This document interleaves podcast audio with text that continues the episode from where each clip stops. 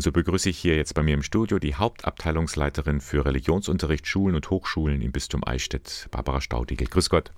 Hallo, grüß Gott. Wie waren das jetzt für Sie, die vergangenen Wochen? Ähm, Schüler hatten Ferien, ein bisschen Urlaub für Sie auch, aber es war eine aufregende Zeit. Es war für die Schulleitungen vor allem eine sehr aufregende Zeit, weil die tatsächlich bis weit in den August hinein noch Schreiben bekommen haben vom Kultusministerium oder von den Dienststellen der Ministerialbeauftragten, weil es auch sehr unklar war, wie das neue Schuljahr starten wird und sowohl jetzt bis in den August hinein wie auch jetzt schon seit zehn Tagen kommen ständig neue Schreiben mit Angaben oder mit Aufforderungen, die natürlich umgesetzt werden müssen und die äußerst arbeitsintensiv für die Schulleitungen sind. Hm. Jetzt seit äh, vergangenen Montag oder Dienstag haben wir relativ viel Klarheit, wie es aussehen wird. Sie tragen ja Verantwortung auch für die Diözesannenschulen. Das sind jetzt hier im Sendegebiet unter anderem die Realschulen im Eichstätter Stadtteil Repdorf oder die Gnadentalschulen in Ingolstadt. Kann man sagen, Sie sind gut gerüstet? Ja, also ich empfinde tatsächlich, seit Dienstag herrscht wirklich deutlich mehr Klarheit. Ich finde, diese kultusministeriellen Schreiben sorgen tatsächlich für das, was sie vorgeben, für mehr Verbindlichkeit und Zuverlässigkeit.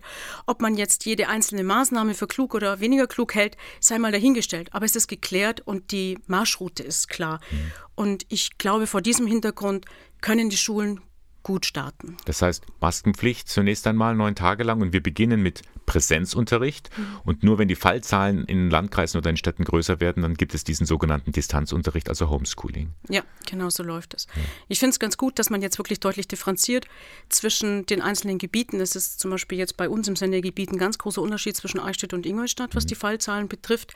Und wir können nicht immer bayernweit äh, im, im, Gleichschritt agieren, sondern müssen hier wirklich konkret schauen. Das heißt, es wird auch Eichstätt und Ingolstadt eventuell nicht im gleichen Modus arbeiten. Hängt von den Fallzahlen ab.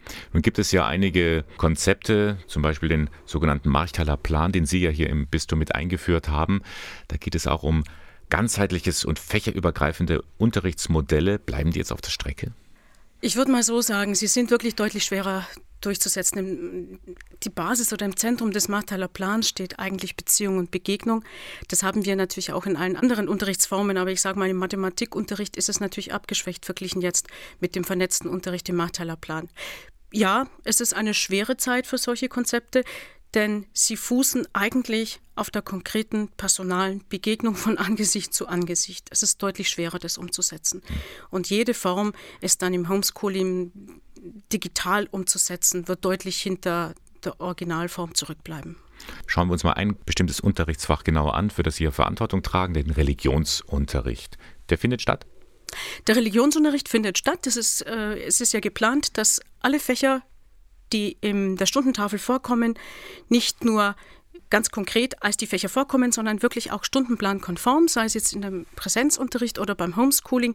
Es soll auf jeden Fall stattfinden. Es ist auch relativ gut vorgegeben. Also ich würde mal sagen, Religion hat hier, kann man, kann man hier jetzt auf der Ebene sehen wie, wie Geschichte oder Geografie, also nicht ein Hauptfach, aber ein Fach, das einen ganz klaren Stellenwert in der Stundentafel hat und das wird ganz genauso stattfinden wie alle anderen Fächer. Mhm. Welche Chance gibt es denn jetzt gerade in dieser, ich sag's mal, Krisenzeit wie Corona auch für diesen Religionsunterricht? Denn hier wird ja auch etwas behandelt, was jetzt auch tiefergehend den Menschen, den Schül die Schülerinnen und Schüler berührt. Ich differenziere mal. Der Religionsunterricht, glaube ich, hat äh, mit Homeschooling oder mit digitalen Formen etwas schwerer. Wir leben einfach ganz stark auch von Maturia, von Zeugnisgeben, von Begegnung, von Kommunio, von Gemeinschaft. Das ist da nicht möglich. Aber wir haben auch die Chance von Schulpastoral.